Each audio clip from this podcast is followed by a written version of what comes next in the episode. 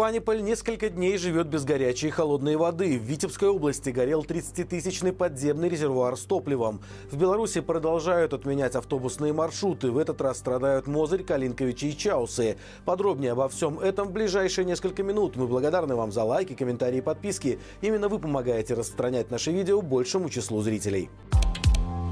Фаниполь больше суток оставался без горячей холодной воды. До этого несколько дней ее отключали в рабочее время. По словам местных жителей, сообщение о том, что перебои с водоснабжением возможны, появилось в 8.55 утра. Через 5 минут воды уже не было. То есть подготовиться, запастись водой в ведрах или хотя бы купить бутилизированную воду заранее возможности не было. Но самое главное, что официальные причины отключения в плановой переврезке центрального водопровода, то есть в теплое время года, когда и так по всей стране отключают воду, провести эти работы коммунальщики застройщики не могли и запланировали оставить город без удобств в самый неподходящий для этого период.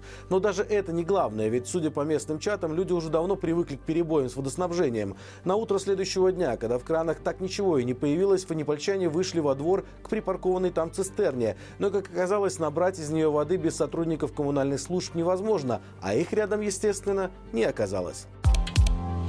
В Витебской области горел 30-тысячный подземный резервуар с топливом. Авария произошла в Полоцком районе на территории филиала по транспортировке нефти «Новополоцк», принадлежащего предприятию «Гомель Транснефть Дружба». В МЧС заявили, что этот резервуар находится на ремонте и был пустым, а загорелись в нем остатки нефтепродуктов. Благодаря этому пожар был довольно быстро ликвидирован. По официальным данным, пострадавших нет. Теперь проводится проверка и устанавливаются причины инцидента.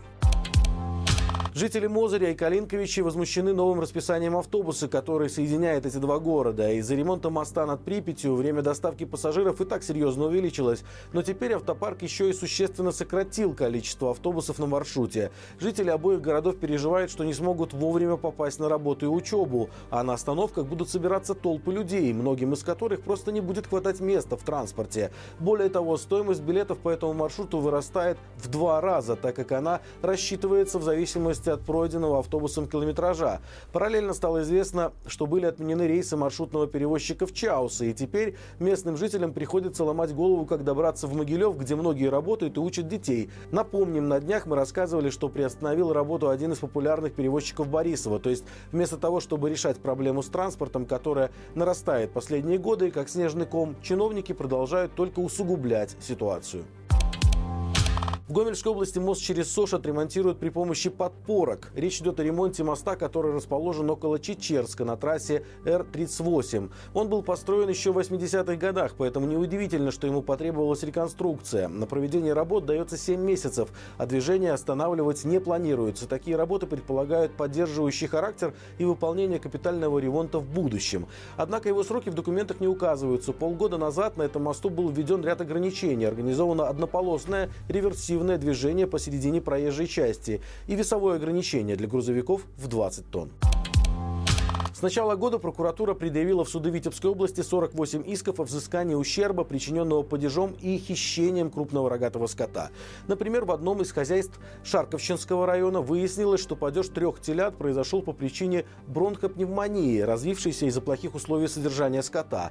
В результате прокуратура посчитала виновными в причинении ущерба заведующего фермы, главного зоотехника и животновода, которые не обеспечили надлежащие условия содержания животных и соблюдения ветеринарно-санитарных норм. Теперь они должны должны вместе выплатить 1300 рублей компенсацию ущерба.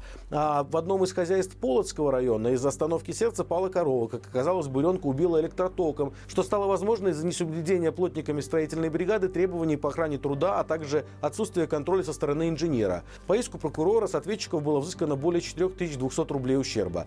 Всего же размер всех предъявленных исков составил свыше 65 тысяч рублей. И ни один председатель колхоза, как всегда, не пострадал. Мигранты, которые пытаются пересечь границу России и Финляндии, имеют белорусские визы. Об этом в интервью рассказал министр внутренних дел Латвии. Он отметил снижение миграционного потока на латвийско-белорусской границе. Заявил, что контроль на восточной границе не будет ослаблен, поскольку ситуация может измениться. При этом он отметил рост незаконной миграции у восточных границ Литвы и Польши. Кроме того, Финляндия также испытывает миграционное давление на восточной границе.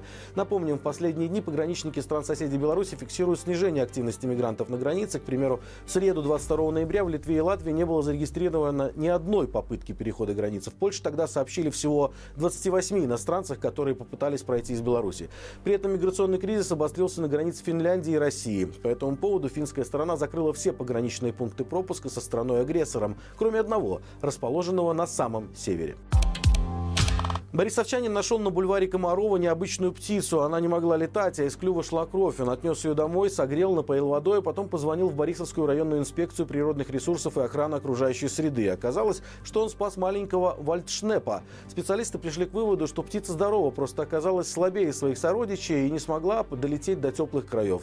До конца недели птица останется у борисовчанина, затем ее отвезут в Молодечино, в Центр помощи птицам и животным Пустельга. Там его дорастят, после чего отпустят на природу. Напомню, Напомним, летом в Борисовском районе спасли маленьких сычат. Их тоже дорастили и выпустили в привычную среду обитания.